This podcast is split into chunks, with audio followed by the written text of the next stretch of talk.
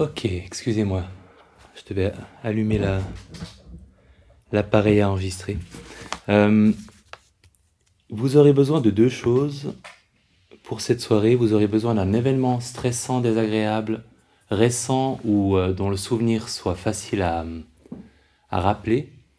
Et puis, un moment, et ça vous avez encore pas mal de temps pour y penser, un moment où vous avez vécu une envie à problème pour vous, où vous l'avez suivi et regretté de l'avoir suivi. Donc un, de ces moments euh, d'envie problématique typique.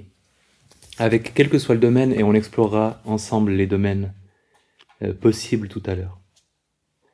Alors vous pouvez déjà juste fermer les yeux pour prendre le temps, pas besoin de vous mettre en position de méditation, juste prendre le temps d'évoquer un souvenir désagréable, un, moment de stress, un moment de colère, d'anxiété, de frustration, de honte, de culpabilité, un, un, un de ces petits moments de stress ou grands moments de stress, vous n'aurez pas besoin de le partager, mais par contre, on y repensera et on se replongera dedans.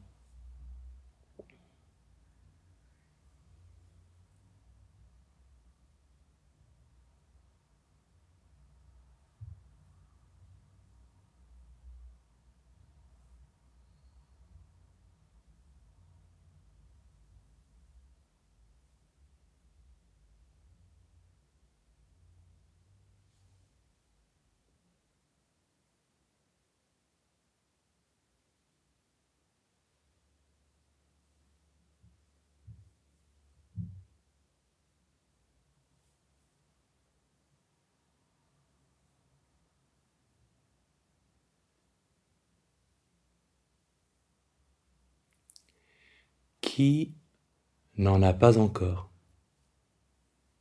Levez la main si c'est si vous cherchez encore. Ok. Ok. Alors, indication spéciale pour la posture que vous allez adopter. Une posture assise de méditation tout à fait ordinaire, mais il faut que vos mains soient positionner d'une manière qui permette que j'y dépose quelque chose.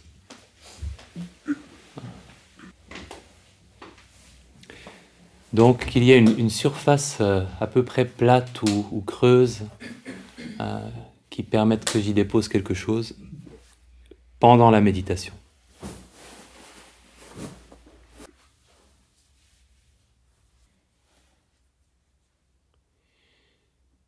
Et quand vous avez une posture qui soit avant tout confortable, digne, la dignité c'est dans l'alignement de la tête, et avec ce petit espace sur vos mains, vous pouvez fermer les yeux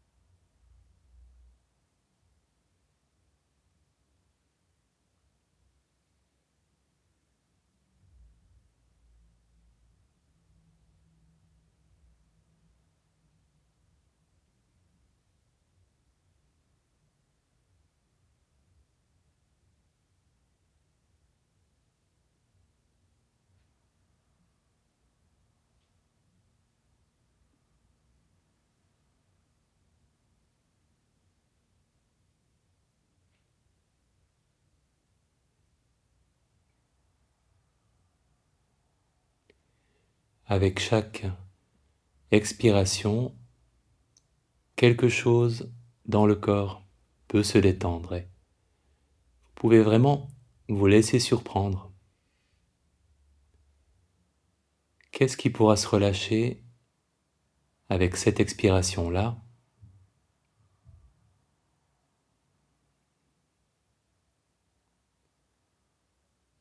Avec celle-ci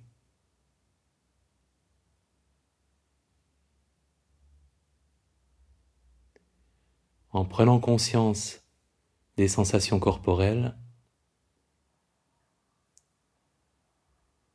et en laissant le corps se détendre avec chaque expiration là où il peut le faire.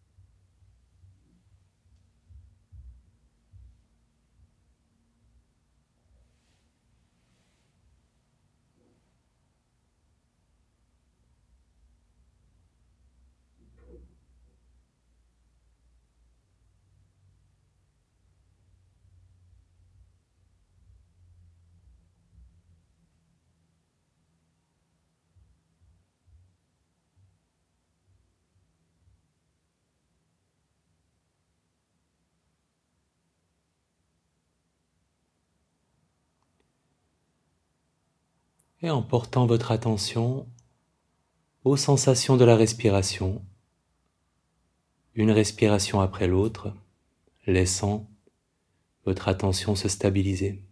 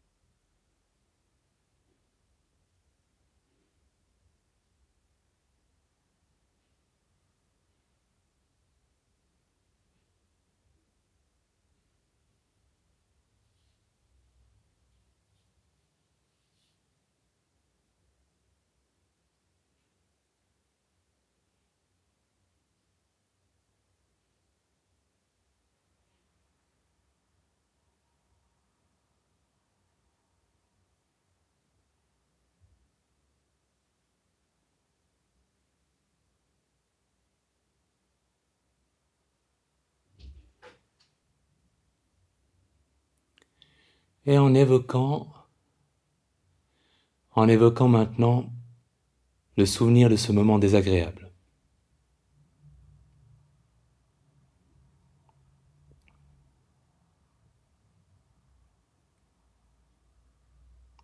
Où étiez-vous parfois? Ça peut aider de commencer par se rappeler du lieu.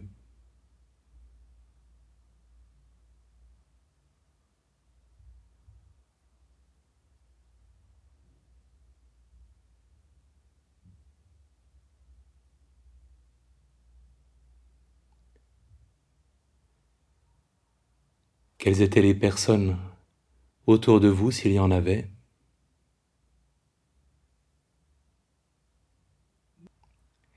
Et que s'est-il passé Que s'est-il passé exactement? En laissant les images, les impressions, les ressentis vous revenir, que s'est-il passé?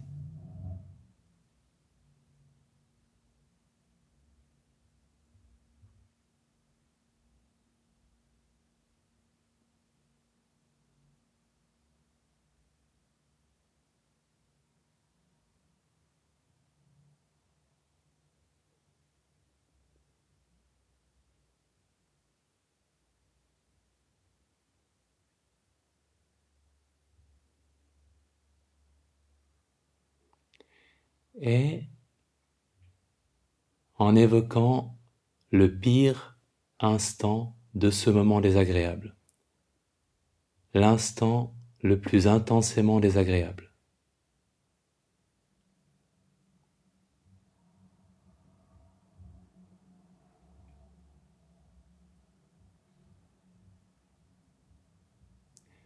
Et en évoquant ce qu'il y avait de plus désagréable, prenant conscience de la réaction de votre corps.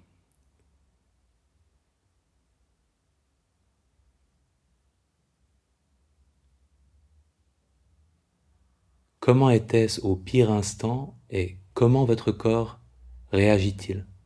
Quelles sont les sensations? À quel endroit?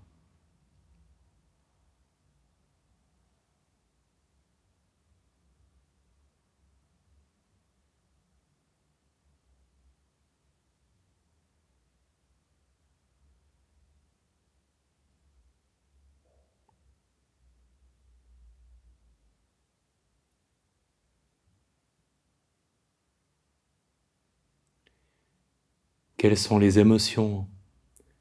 Les émotions qui étaient présentes, qui sont présentes?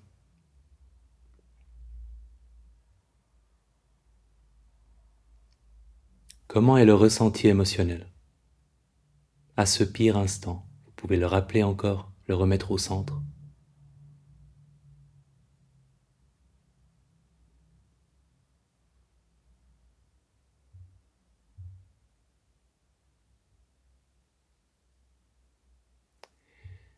Et laissant, laissant ce moment pour l'instant, en gardant les yeux fermés, de façon très lente et consciente, en portant maintenant à votre bouche ce qu'il y a sur votre main, utilisant des gestes lents. Vous pouvez d'abord le sentir avant de le mettre en bouche, puis le mettre en bouche. Et le promener dans votre bouche. Appréciez la forme, la consistance, le goût déjà.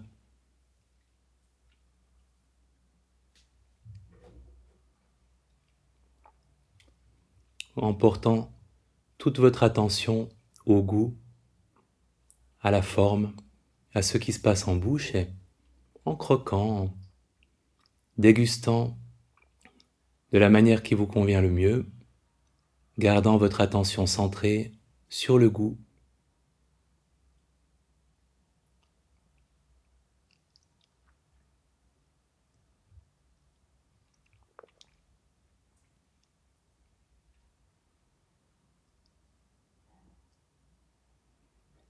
Instant après instant, observant comment le goût évolue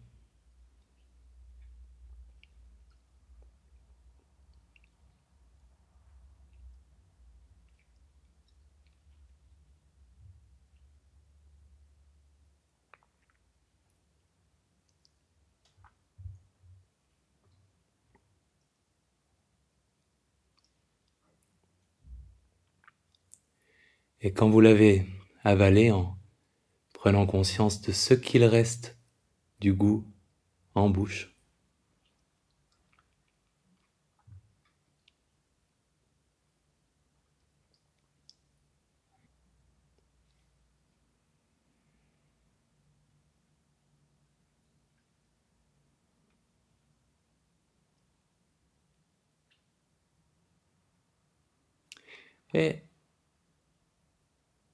En revenant maintenant à ce souvenir désagréable, en l'évoquant simplement, que remarquez-vous maintenant en termes d'intensité dans le corps et émotionnellement? Est-ce que quelque chose est-ce que quelque chose a changé pour vous et en quoi est-ce que ça a changé?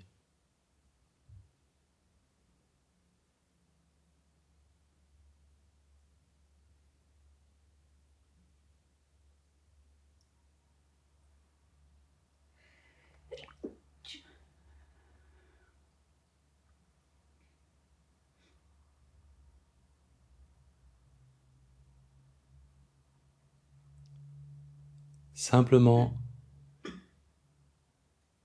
en vous remémorant un peu de ce souvenir et en observant ce qui est différent dans la qualité et dans l'intensité.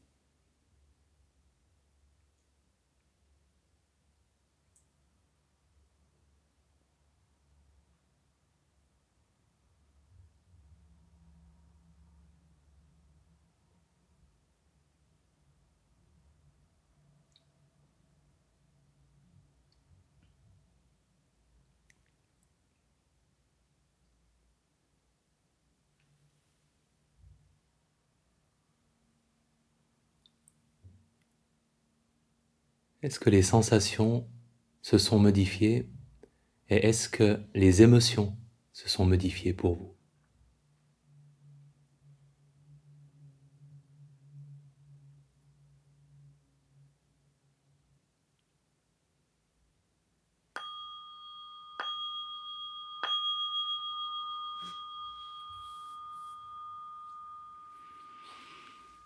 Hmm. Bienvenue.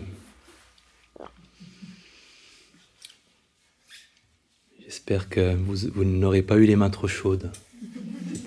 C'est très individuel cette chose-là. J'ai la, la, chance d'avoir une mauvaise circulation dans les mains, donc ça ne fond pas rapidement. Euh, qu'avez-vous observé entre l'intensité ou la qualité aussi de ce que vous ressentiez physiquement et émotionnellement quand vous avez pensé euh, pour la première fois à ce souvenir et après avoir vécu cette expérience gustative en bouche Qu'est-ce qui a été différent? Si quelque chose, ou est-ce que ça a été pareil hein? C'est une question ouverte. Un changement de sensation, de leur qualité, de leur intensité, de la position où elles se trouvaient, et puis aussi un changement dans l'intensité du, du, ressenti émotionnel qui était atténué, adouci. D'autres personnes se reconnaissent là-dedans? Vous pouvez lever la main si c'est le cas. Ok. Des personnes pour lesquelles c'est resté à peu près pareil uh-huh. ah. Des personnes pour qui ça a augmenté Ok. Parce que euh, la, nourriture n'est pas la drogue universelle. Hein. Euh, donc on, a, chacun aussi nos, sensibilités. Elle, euh, elle a des atomes crochus avec pas mal, pas mal de systèmes nerveux, mais pas avec tous. Alors, cette expérience euh, que, je vous referai peut-être si vous suivez les deux prochaines séances sur la nourriture d'une façon un peu différente, on, le refera. Mais c'est pour vous faire revivre un truc merveilleux que vous avez découvert étant jeune, euh, voire très jeune, parce qu'on le découvre très vite. C'est qu'on commence par découvrir qu'il y a des expériences agréables qui nous font ressentir quelque chose d'agréable. Et un peu plus tard, on réalise qu'on peut utiliser ces expériences-là quand on se sent mal pour se sentir mieux. Et c'est euh, une découverte géniale qui est aussi le point de départ de toutes les addictions et de toutes les relations problématiques euh, aux, sources de satisfaction qu'on peut avoir plus tard. Donc ce qui se passe, c'est qu'on fait cette découverte et ensuite il y a le risque, quand on l'a fait, qu'on l'utilise trop systématiquement. Et si on découvre que la gratification comme réponse au stress est une espèce de panacée, de, méthode universelle pour répondre à tous les problèmes émotionnels qu'on peut rencontrer, euh, on va l'utiliser de plus en plus fréquemment et on aura les problèmes liés à l'usage de plus en plus fréquent de ce genre de solution-là euh, aux difficultés émotionnelles, euh, c'est-à-dire la tolérance, le fait qu'on a besoin de doses de plus en plus importantes pour maintenir le même effet, c'est le cas avec tout, ce qui est addictif. Euh, et avec la tolérance vient aussi la moins grande capacité à être satisfait par la même quantité ou par la même expérience.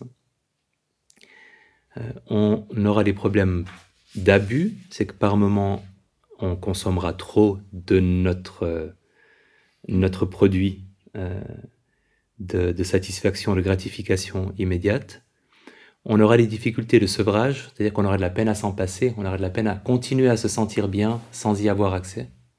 Donc au-delà de se sentir mieux quand on est mal, il y aura même la difficulté de rester en état de satisfaction sans euh, l'utilisation de cette gratification-là.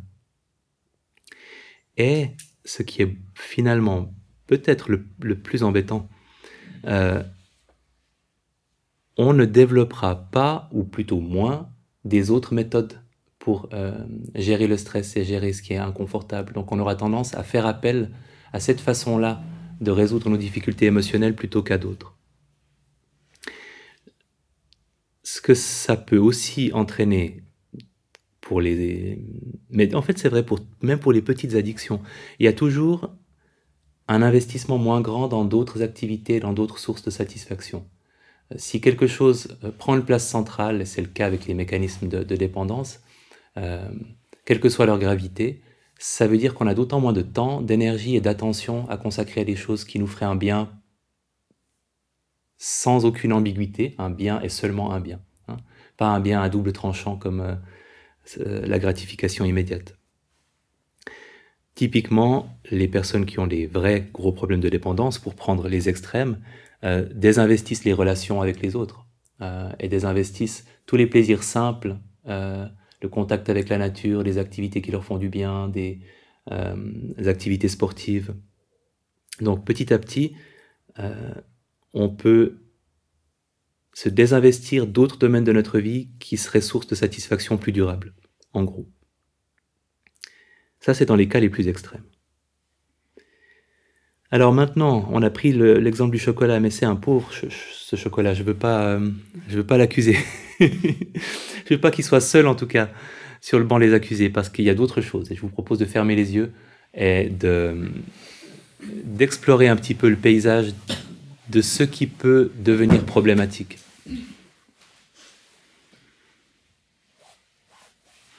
Alors, quand est-ce qu'un désir est problématique? Il est problématique quand d'un désir au sens le plus large, donc d'une envie de quelque chose qui va nous apporter un plaisir immédiat, une excitation immédiate, une satisfaction immédiate. Euh, ce type d'envie-là deviennent problématiques quand elles prennent trop de place, quand elles nous éloignent d'autres activités, d'autres éléments de notre vie qui sont plus importants, quand elles deviennent obsédantes, ou quand elles conduisent à des comportements qu'on va regretter ensuite. C'est un bon marqueur aussi. Ou plus simplement, si vous voulez ratisser plus large, si ce sont des envies que vous avez souvent suivies tout en vous doutant que vous le regretteriez après. Là, on peut parler d'envie problématique, parce que l'envie heureuse, c'est on a envie, on suit notre envie et on se sent bien. Et l'envie malheureuse, c'est on a envie, on suit notre envie et on ne se sent pas bien après. Donc cette catégorie-là, c'est celle qui nous intéresse et, qu'on appelle problématique. Alors petite liste.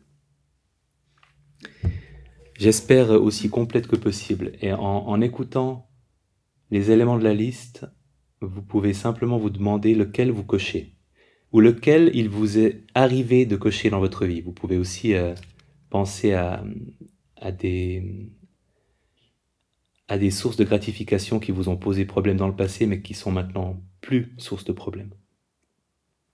Alors la nourriture, la privation de nourriture, qui est aussi euh, le même genre de comportement. Le sexe, y compris dans sa variante pornographique.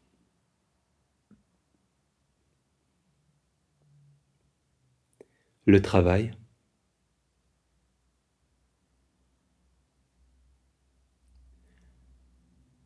L'argent.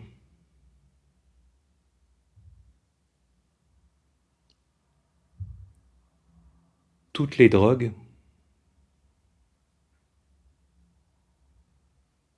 quelles qu'elles soient, et en particulier, puisqu'elles ont un statut spécial, la cigarette,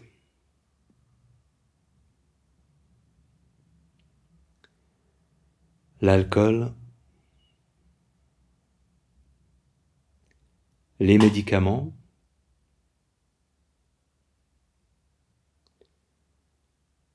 le sport, les achats, entre autres achats par Internet, le jeu en ligne ou hors ligne,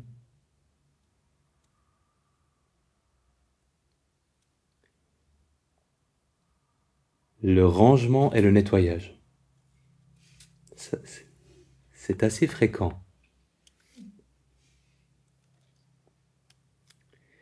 La télévision et les autres écrans pour simplement y regarder quelque chose passivement.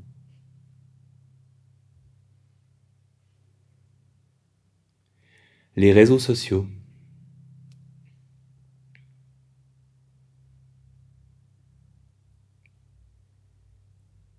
et toute autre activité sur écran.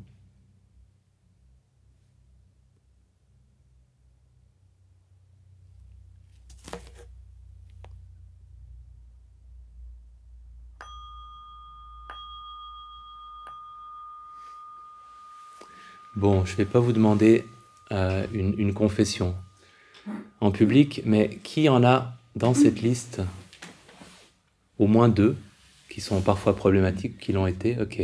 Hein. Euh, au moins trois. Voilà, j'arrête. au moins un. Ok. Alors, c'est très partagé.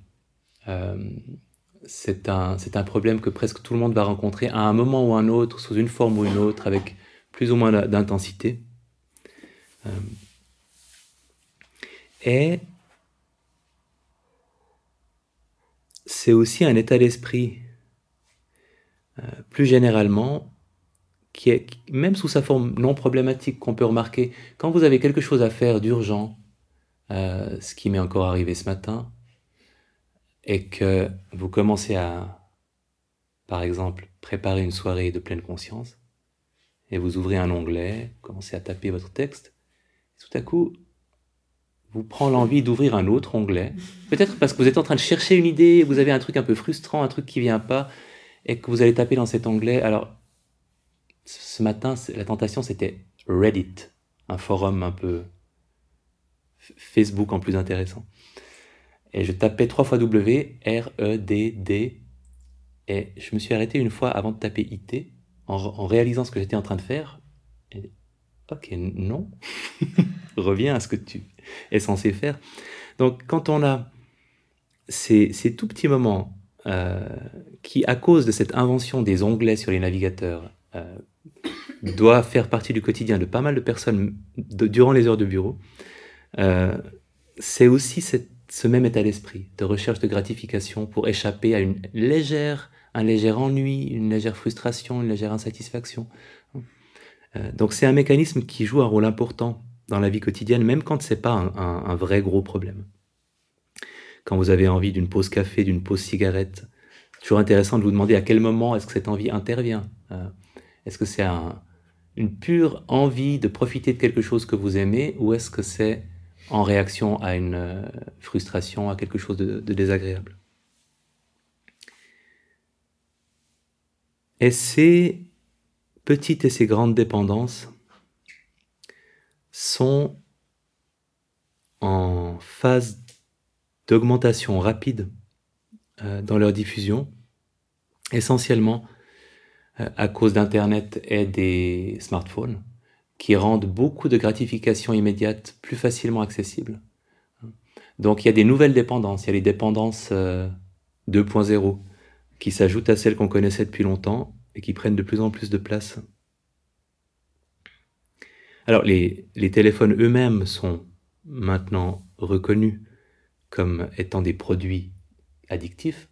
Donc euh, on peut avoir des réactions d'addiction au téléphone avec tout ce qui va avec la, la tolérance, euh, les problèmes de sevrage. Donc on a vraiment les mêmes phénomènes que pour, euh, pour l'alcool ou la cigarette.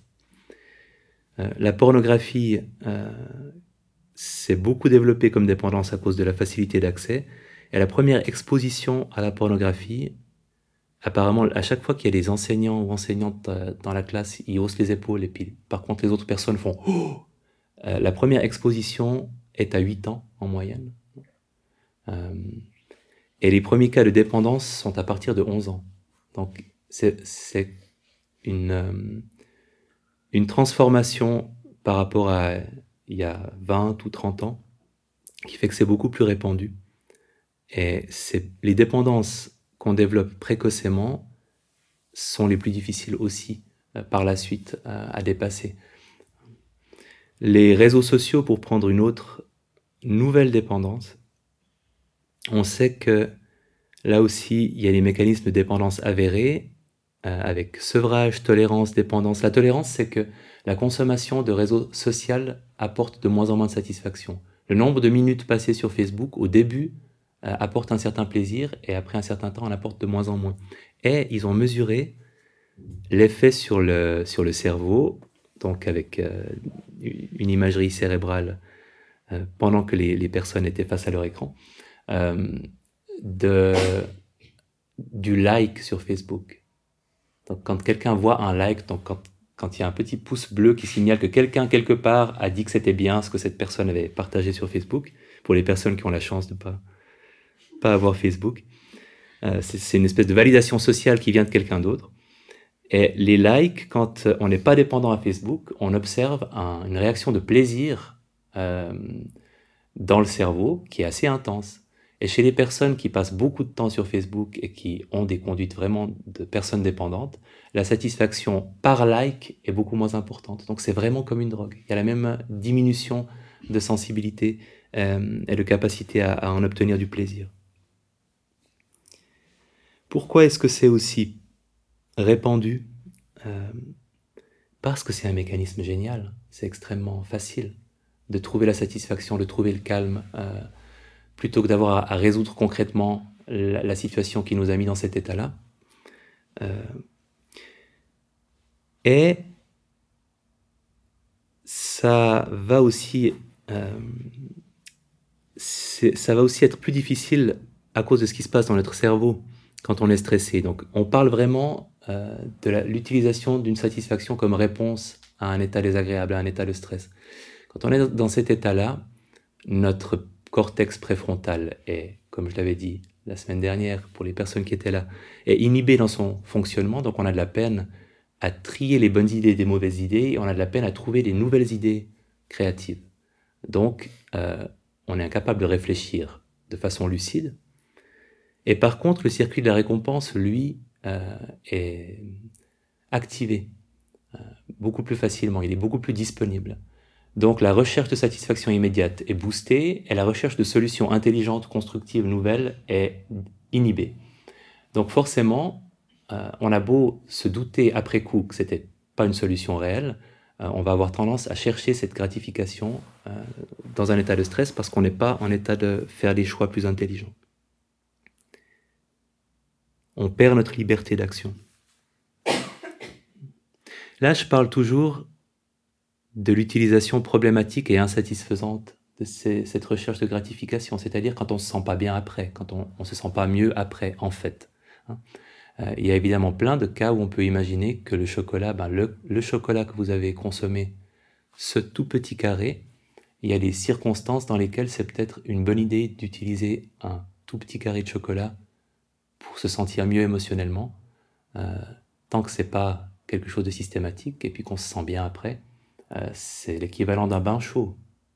Voilà, c'est une stratégie de coping, de gestion du stress euh, qui est pas euh, qui va jamais résoudre la source du stress, mais qui peut par moment, quand il n'y a rien d'autre à faire et qu'on veut juste se sentir mieux, qui peut être adéquate. Hein. On parle vraiment des situations où elle l'est pas parce qu'on ne on se sent pas mieux du tout une fois qu'on a suivi cette envie. Une définition que j'aime beaucoup, euh, ou une image plutôt que j'aime beaucoup, c'est que ces conduites de recherche de satisfaction immédiate sont comme un, un ami d'enfance qui vous veut du bien, mais qui est un peu débile, donc qui vous aide d'une façon inadaptée. Et c'est vraiment un ami d'enfance parce que c'est toujours quelque chose qu'on a découvert dans l'enfance. Et il y a beaucoup de livres sur les, pour les personnes qui ont des addictions fortes sur le rapport avec des, des traumas émotionnels. Euh, et je ne pense pas que ce soit une règle générale, mais je pense que c'est vrai pour un certain nombre de personnes. Donc on apprend il y a longtemps que euh, face à quelque chose, quand, quand, tout nous abandonne et qu'on n'a pas de ressources, euh, ce plaisir immédiat est un ami. Et c'est peut-être un ami qui a eu été indispensable à une époque de notre vie parce qu'on n'avait rien d'autre et que ça marchait et que sans, sans cet ami-là, ça aurait été pire pour nous. Le problème, c'est qu'ensuite, il, s'incruste un peu et qu'il n'est pas très malin, qu'il n'a qu'une corde à son arc et que c'est plus adapté à, à la personne qu'on est devenu.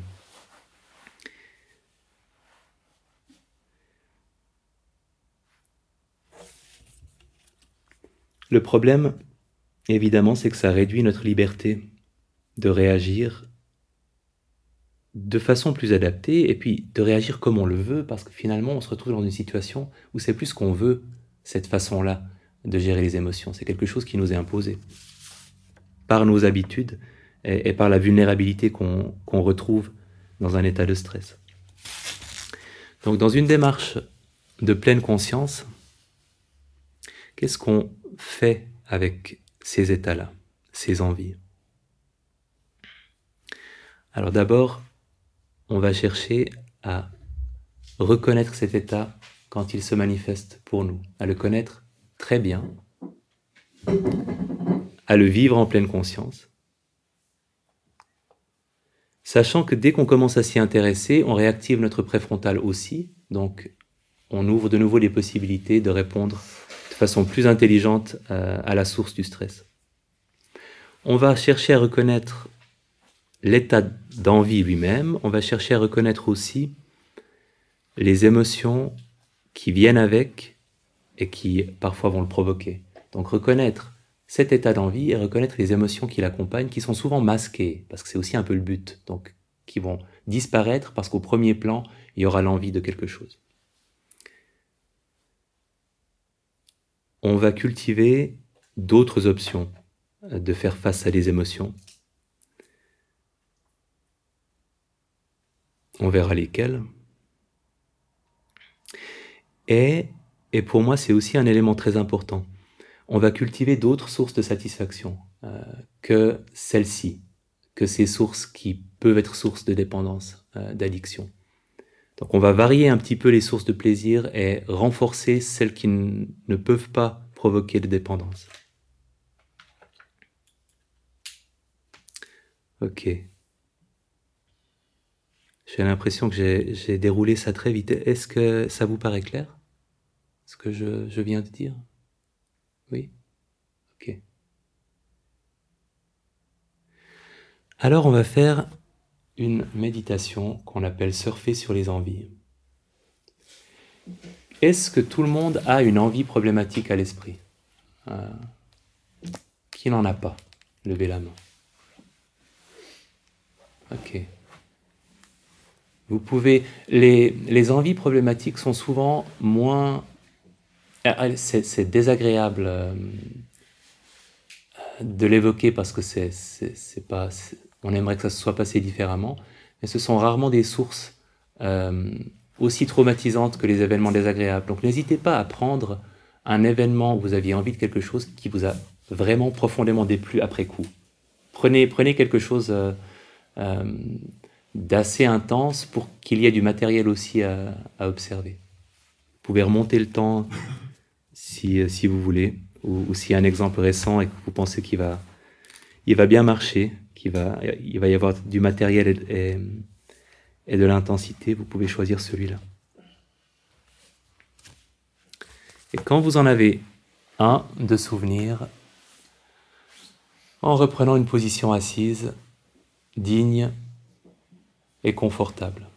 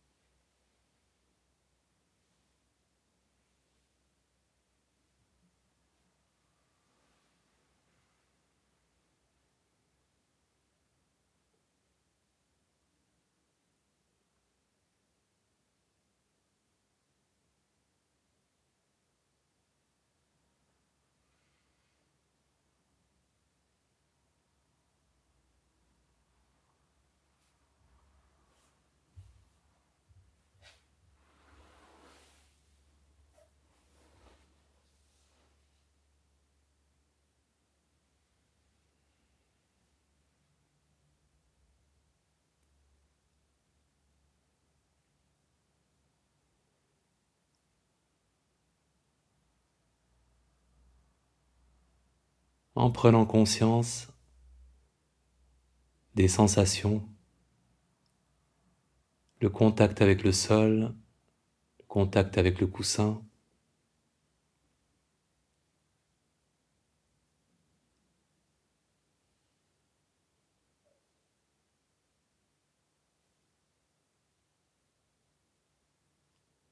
toutes les sensations.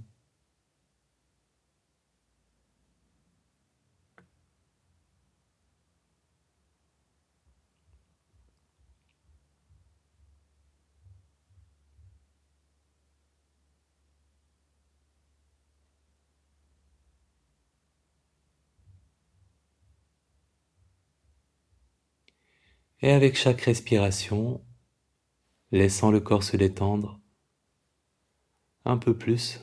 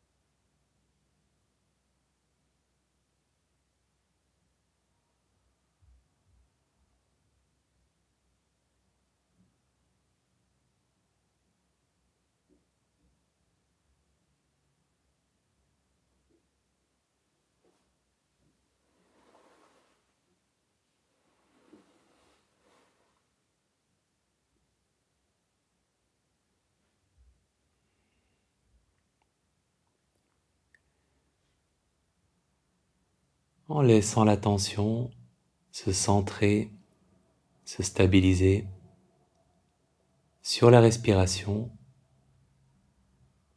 chaque inspiration, chaque expiration, chaque moment de transition entre deux respirations, gardant contact avec le corps, avec les sensations.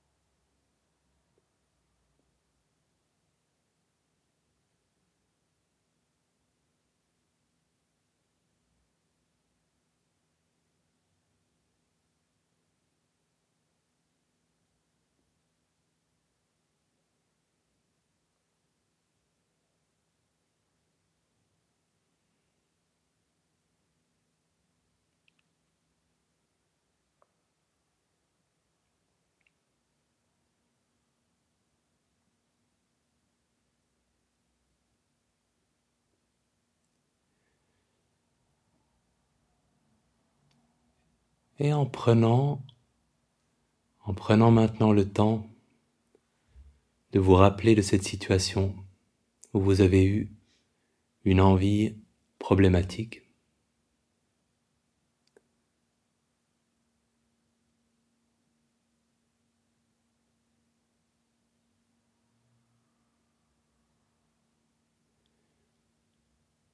Là aussi, vous pouvez vous remémorer le lieu.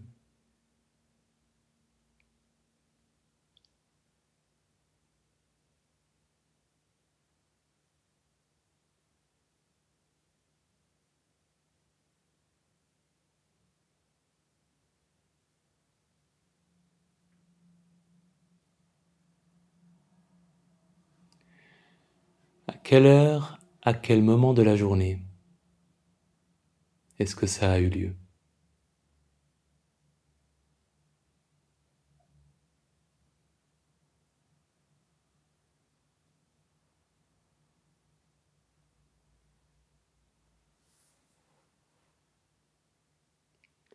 Et comment vous sentiez-vous? Comment vous sentiez-vous au moment où cette envie est apparue?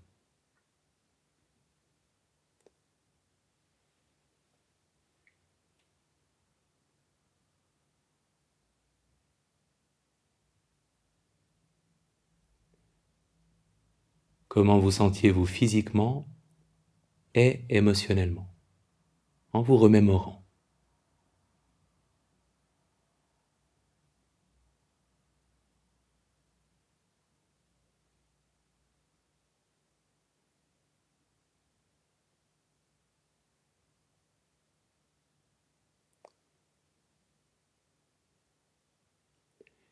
Et en laissant cette envie être présente, l'envie que vous avez eue en lui donnant de la place.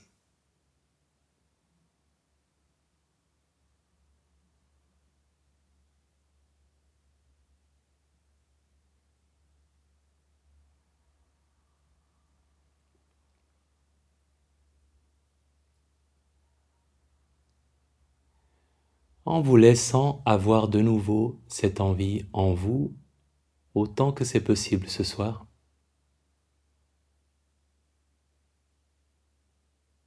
Avec de la curiosité.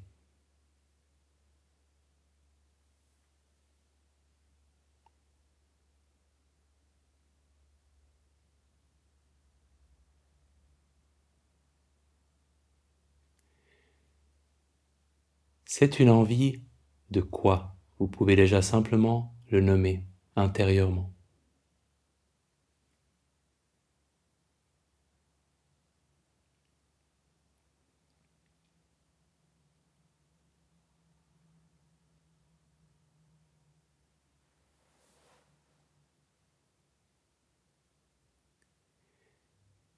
Et à nouveau, en évoquant l'instant où cette envie était la plus intense.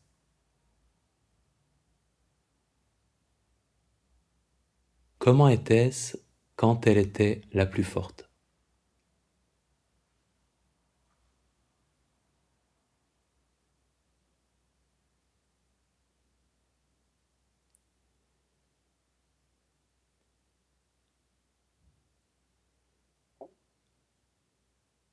En évoquant le moment où elle était la plus intense et en observant à quoi ressemblent les sensations d'un corps qui, vit cette envie.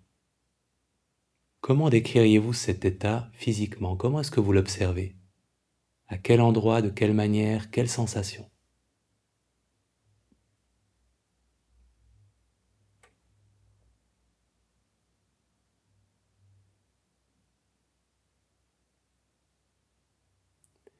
Ça peut être assez subtil physiquement. Je vous encourage à redonner un peu d'intensité, à évoquer à nouveau ce moment le plus intense pour vous et à tourner à nouveau votre attention vers le corps. Et à quoi ressemble un corps quand cette envie est présente?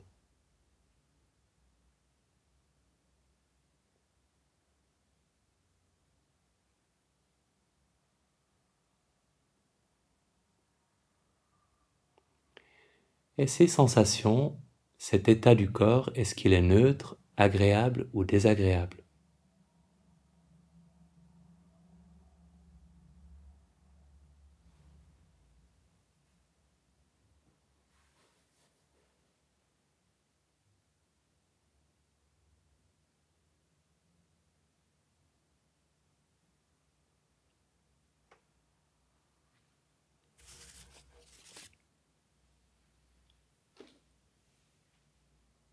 Et à chaque fois que c'est nécessaire, en redonnant un peu d'intensité à ce souvenir, comment était le moment le plus intense, quand cette envie occupait tout, l'espace possible.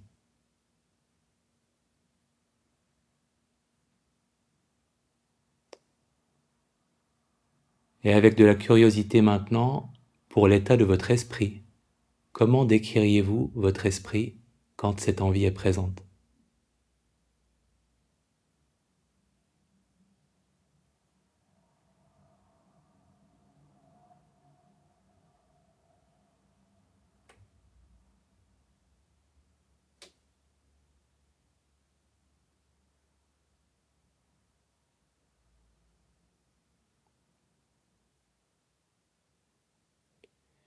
Et en restant en contact avec cette envie, en nommant maintenant toutes les autres émotions, les autres états d'esprit qui étaient aussi présents.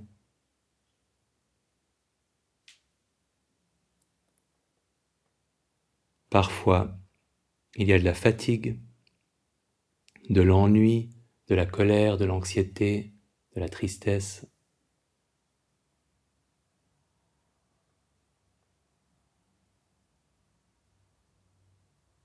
à part cette envie, qu'est-ce qu'il y avait d'autre? Émotion, état d'esprit. Prenons le temps de les nommer.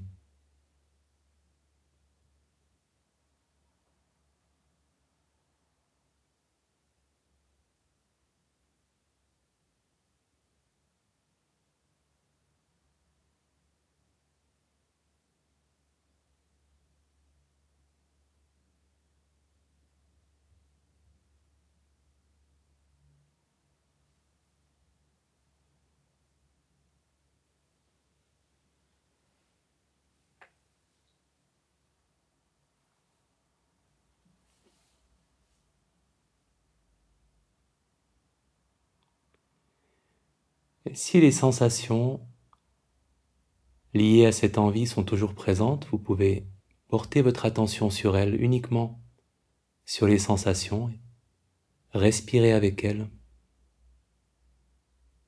prenant conscience de comment ces sensations évoluent avec la respiration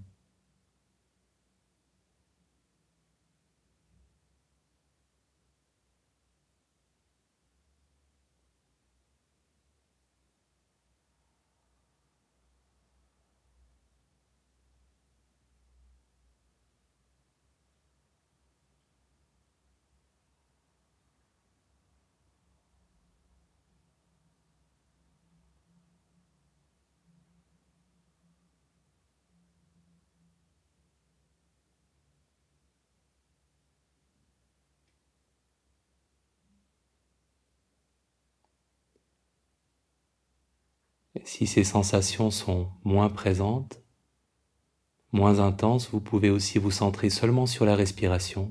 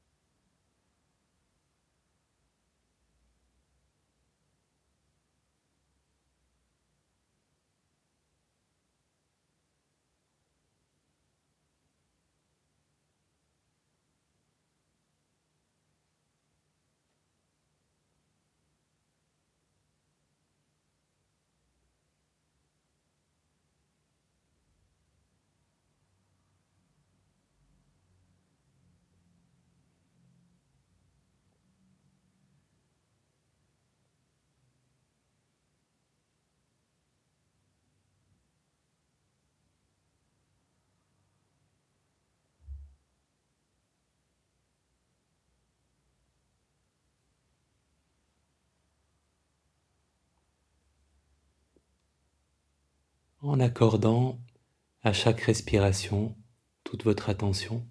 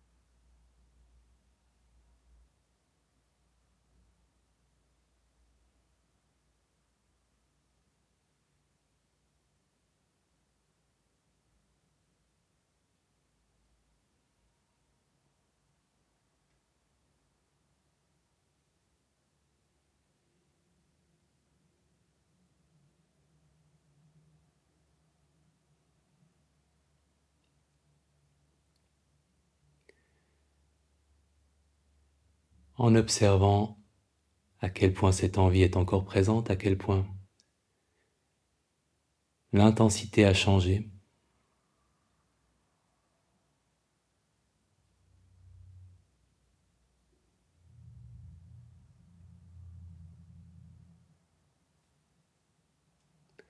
En remarquant peut-être que en méditation, comme dans la vie de tous les jours, les envies ne sont pas différentes des autres émotions. Ce sont des vagues qui vont monter parfois très haut et qui vont ensuite redescendre, même si on ne fait rien pour les faire redescendre, même si on ne les suit pas, même si on ne leur résiste pas, elles finissent par descendre. Et puisque votre cortex préfrontal est maintenant en meilleur état de marche, Prenons le temps de vous poser la question. Qu'est-ce que vous pourriez faire d'autre dans la situation à laquelle vous avez pensé pour vous sentir mieux, pour vous faire du bien, pour avoir un moment satisfaisant? Qu'est-ce que vous auriez pu faire d'autre? Pour peu qu'il y ait d'autres options Quelles sont ces options? Prenons le temps d'en faire une petite liste.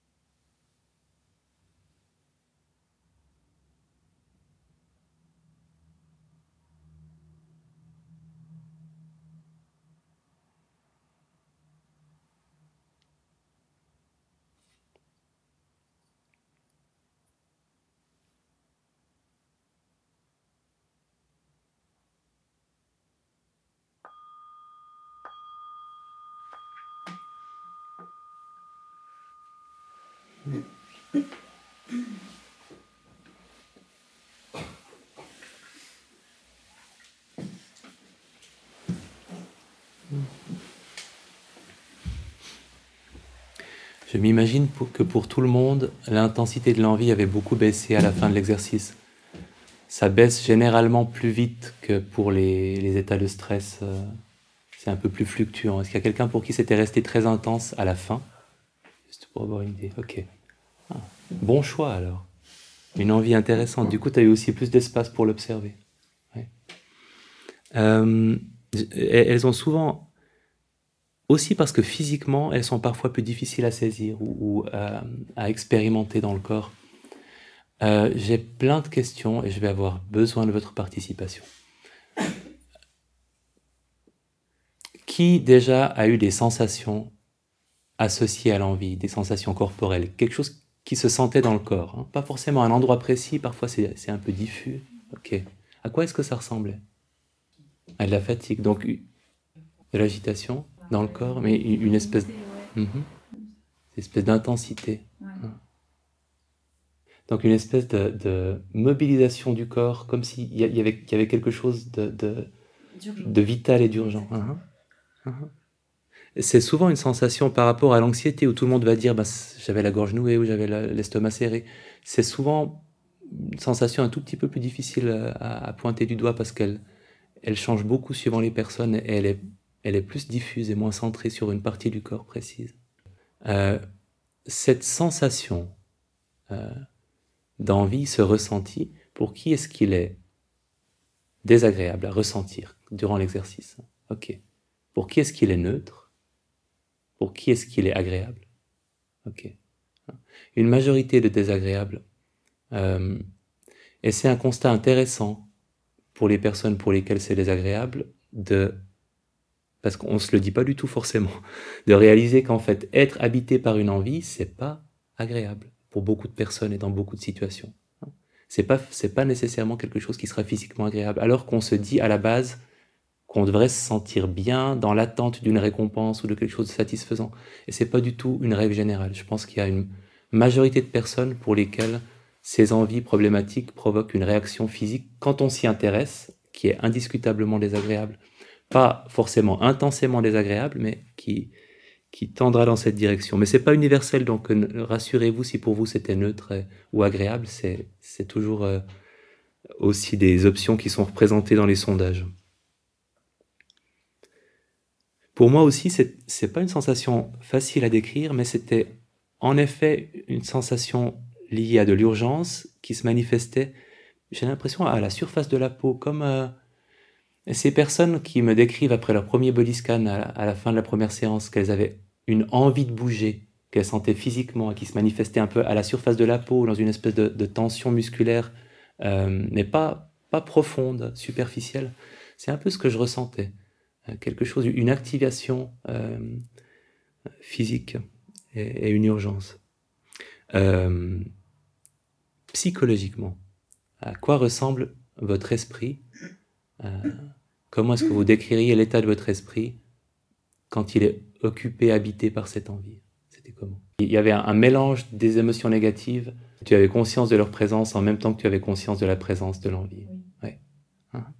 Ouais. J'allais dire sur le plan euh, vraiment cognitif hein, de, du fonctionnement de votre esprit, le vide, euh, euh, d'autres choses? Il n'y a, plus que ça? Uh-huh. Oui. d'autres choses? Confusion, excitation, vide, idée unique, en fait. Hein. Et c'est souvent ce qui est décrit. On a de la confusion, on a de l'agitation, et on a cette disparition du reste. Alors en effet, ça peut être le vide, parce qu'il n'y a, y a, plus rien, parce qu'il n'y a plus que ça. et du coup, ça, correspond aussi ça peut correspondre aussi à un plein, parce que euh, on ne pense qu'à cette chose. Et éventuellement, pour certaines personnes, vous allez penser à pas forcément à, votre envie uniquement, mais je le fais, je le fais pas. Donc il peut y avoir le, le, ou bien oui ou bien non, mais tout le reste des pensées possibles euh, ont disparu. Il n'y a plus que euh, il y a plus que deux options dans la vie, c'est je résiste et c'est extrêmement désagréable, ou je cède. Euh, et c'est tout. Le, j'attends, qui est l'option en fait typique de la pleine conscience, où on se dit en fait cette vague là, elle a beau être extrêmement euh, forte maintenant, elle va redescendre. Le j'attends ou alors le je fais autre chose n'ont plus d'espace. Il y a juste le résister en serrant les dents ou craquer. Ou parfois il y a juste le craquer. Et il n'y a rien d'autre. bon, euh, de nouveau on fait le constat que c'est pas... On a un esprit qui est dans un état là objectivement généralement pas très agréable. En tout cas où on se sent pas au mieux de notre esprit, au, plus, lucide et au plus libre euh, de notre esprit. Euh, c'est intéressant parce que c'est vraiment ce que les neuroscientifiques nous disent. C'est vraiment ça. Quand ils nous disent qu'on a notre cortex préfrontal qui est déconnecté et que le circuit de la récompense, lui, s'enflamme, s'active, ce que vous venez de décrire correspond à cette réalité. On a, on a en effet un esprit un peu vide ou un peu obnubilé par une seule chose et on n'a pas l'espace qu'on a d'habitude, la fluidité, la liberté de penser à d'autres choses, euh, on sent qu'on les a perdus. Euh, ok. Et est-ce qu'il vous est venu des choses que vous pouviez faire euh, qui n'étaient pas suivre cette envie dans cette situation-là pour vous sentir mieux? Hein? Vous en avez eu? Qui, n'en a pas eu? Parce que parfois on n'en a pas, il n'y a, rien d'autre qui nous vient. Ouais. Hein? Et, c'est un, un rappel que parmi les options euh, à notre disposition, quand on est face à une envie problématique, il y a aussi l'option de la suivre mais de la suivre avec une attitude différente. Et euh, avec le chocolat de, de tout à l'heure, vous en avez eu une illustration. Si vous faites votre comportement euh, à envie problématique habituelle, mais que vous le faites en pleine conscience, il y a pas mal de chances pour que vous le viviez complètement différemment. Et pour prendre l'exemple de la nourriture, c'est une évidence que si vous dites, OK, j'ai envie de chocolat parce que je suis triste, je me sens seul, je suis fatigué, etc., etc., mais je vais savourer chaque morceau de chocolat un par un en fermant les yeux. Vous en mangerez pas la même quantité. Et donc, si ça se trouve, ça cessera d'être une envie à problème parce que vous n'aurez pas le résultat habituel qui est d'en avoir trop mangé et de pas vous sentir bien euh, après. Donc, il ne faut pas se dire que il est nécessaire de trouver une alternative. On peut très bien euh, observer avec curiosité ce qui se passe quand on suit nos envies problématiques habituelles, mais qu'on le fait en pleine conscience. Et Généralement, ce qui se passe, c'est qu'on ne peut pas les vivre comme d'habitude. Hein, et que donc, elles perdent le pouvoir qu'elles ont sur nous. Euh. Si vous demandez à quelqu'un qui, qui a un comportement euh, dépendant de le reproduire chez son psychothérapeute, il aura beaucoup de peine à le faire. Remangez-moi la plaque de chocolat que vous avez mangée hier soir quand vous étiez stressé. Montrez-moi comment vous avez fait. C'est très compliqué quand on a euh, récupéré notre, notre lucidité habituelle. Donc en vous mettant en pleine conscience et en vous disant ok je vais faire ce que je fais d'habitude mais je vais le faire de façon hyper méditative, euh, dans le pire des cas vous, avez, vous le faites mais vous le faites en le vivant complètement différemment et dans le meilleur des cas vous réalisez que c'est pas possible et que vous perdez cette envie-là parce qu'elle n'est pas compatible avec un état de pleine conscience pour vous. Mais du coup il n'y a pas besoin de se l'interdire. On peut le faire mais le faire avec un état d'esprit méditatif. Pour, euh, pour moi, euh, les, les, les, petites addictions comme euh, taper trois fois W Reddit dans le navigateur, les petites conduites de fuite avec une expérience agréable, parfois il suffit de le faire au ralenti pour que j'ai l'espace nécessaire pour me dire mais en fait c'est pas ce que je veux vraiment. Je vais faire quelque chose d'autre. Donc juste de ralentir le mouvement. Si c'est le chocolat, de prendre le temps, de prendre la plaque, de l'ouvrir lentement, de contempler le chocolat. Ça gâche tout. ça gâche tout le côté pathologique, en tout cas. Ça, ça enlève pas forcément le plaisir que vous pouvez trouver, mais ça enlève quelque chose.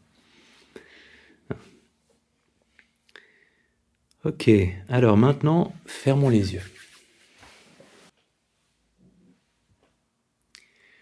Scénario 1, vous rentrez chez vous après une journée difficile et vous avez faim, vous êtes fatigué, vous vous sentez seul, vous êtes triste.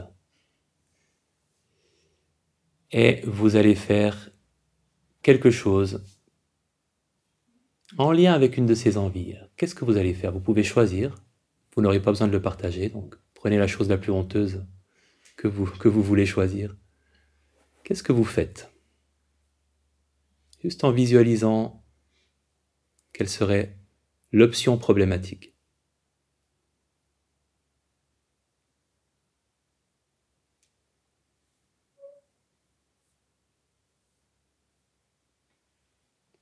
Ok, j'espère que ça vous est venu assez vite. Et maintenant, vous rentrez chez vous, vous êtes fatigué, vous vous sentez seul, un peu énervé, etc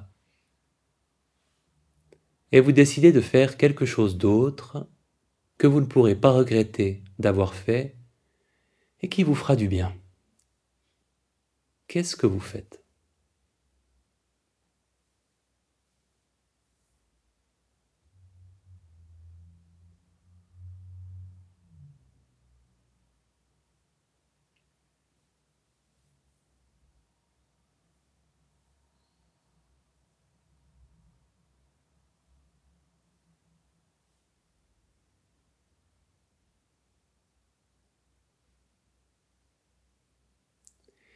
Et quels sont les autres plaisirs sans risque de dépendance que vous pouvez vous accorder, que vous pouvez expérimenter d'une manière générale dans vos journées et dans vos semaines, quels sont les moments et les activités qui vous font du bien, mais qui n'ont rien à voir avec cet état dans lequel on se sent face à une envie problématique, qui ne peuvent pas provoquer cet état-là pour vous?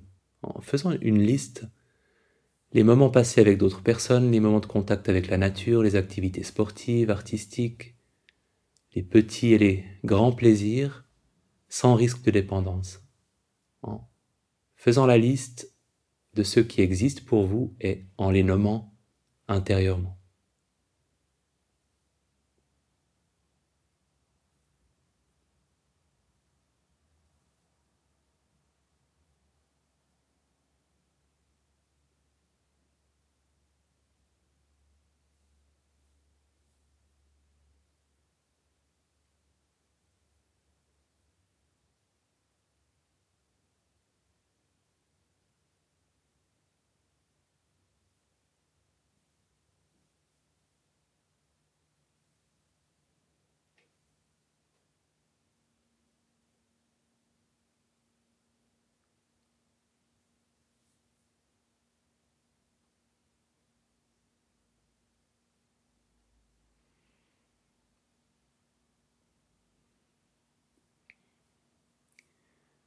Et en choisissant une de ces activités qui vous permettent de vous faire du bien sans risque de dépendance, une activité que vous allez pouvoir partager.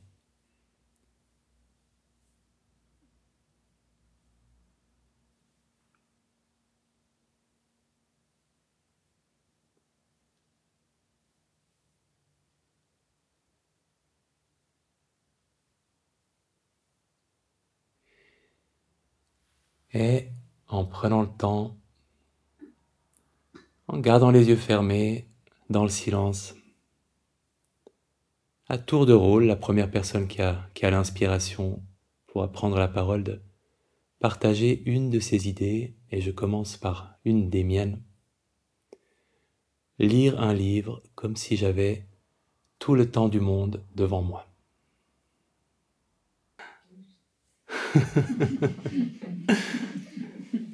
On va terminer sur celui-là qui est populiste, mais tellement vrai.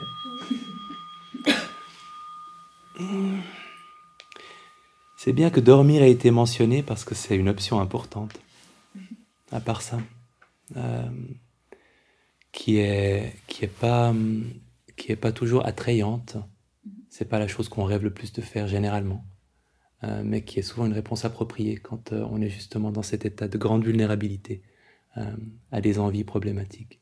Très joli, et j'espère que vous vous serez inspiré un peu de ce que vous avez entendu, parce que c'est, c'est aussi, voilà, c'est, on enrichit notre panoplie hein, un petit peu. Aussi, je voulais peut-être mentionner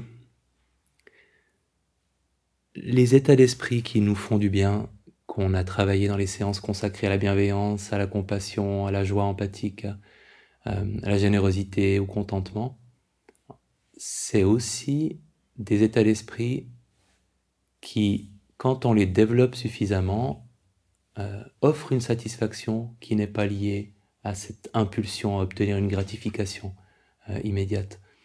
C'est aussi un moyen qui n'est pas le premier auquel on pense de donner moins d'importance euh, aux, envies, c'est de cultiver ces états d'esprit-là qui, qui nous remplissent aussi, qui nous nourrissent aussi d'une manière différente. Il y a vraiment les deux, les deux aspects face aux, grandes et aux petites addictions, c'est changer le rapport aux addictions elles-mêmes, c'est un peu ce qu'on a cherché à faire avec ce, ce surf sur les envies. Et puis il y a créer d'autres choses dans notre vie quotidienne qui nous apportent des sources de satisfaction qui, qui occupe de l'espace. Et toutes les personnes, je pense, c'est en tout cas celles que j'ai connues, je suis pas un spécialiste de l'addiction moi-même, mais toutes les personnes qui s'occupent de personnes qui ont des gros problèmes de dépendance savent qu'il ne s'agit pas seulement de les sevrer et de les débarrasser de leur dépendance, il s'agit de leur créer autre chose pour remplir leur vie euh, et d'avoir des, des, plaisirs qui nous font du bien, qui nous, mais qui nous nourrissent aussi profondément et qui ne sont pas aussi finalement superficielles que ces satisfactions-là, ça nous permet aussi de diminuer l'espace qu'on leur accorde. Et c'est tout aussi important que, que de surfer sur les envies. Si vous voulez surfer sur les envies, même et, peut-être même surtout après coup, euh, l'exercice existe. Euh, il y a une méditation de 10 minutes que j'ai mis récemment en ligne, version studio, qui est plus écoutable euh, en termes de qualité sonore que les, autres enregistrements. Vous pouvez très bien, si vous vous retrouvez à 11h, moins le quart, dans votre cuisine, face à votre frigo, et que vous ouvrez votre frigo et que vous avez votre téléphone portable dans la main, vous dites, oh, mais en fait, il y a l'application, je vais peut-être être sauvé de cette situation périlleuse pour moi. Vous pouvez essayer. Le chocolat était un Lind au sel de Guérande. Je vous souhaite une bonne soirée et euh, pour les personnes qui viennent la semaine prochaine, on mangera des choses. Euh, venez peut-être pas juste après avoir mangé un gros sandwich. On mangera pas non plus énormément, mais